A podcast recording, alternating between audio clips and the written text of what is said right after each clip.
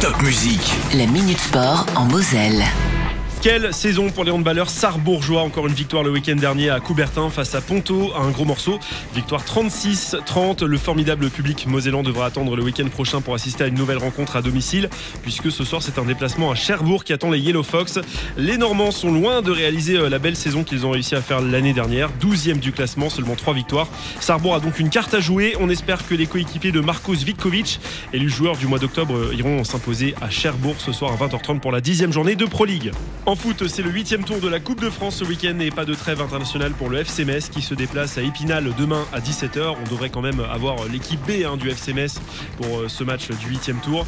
À noter dans les autres affiches intéressantes de cette Coupe de France, Agno Belfort à 16h demain, Villerupt-Til contre Reiperswiller dimanche à 14h et Strasbourg Königshofen contre Louan Cuiseau dimanche à 14h également.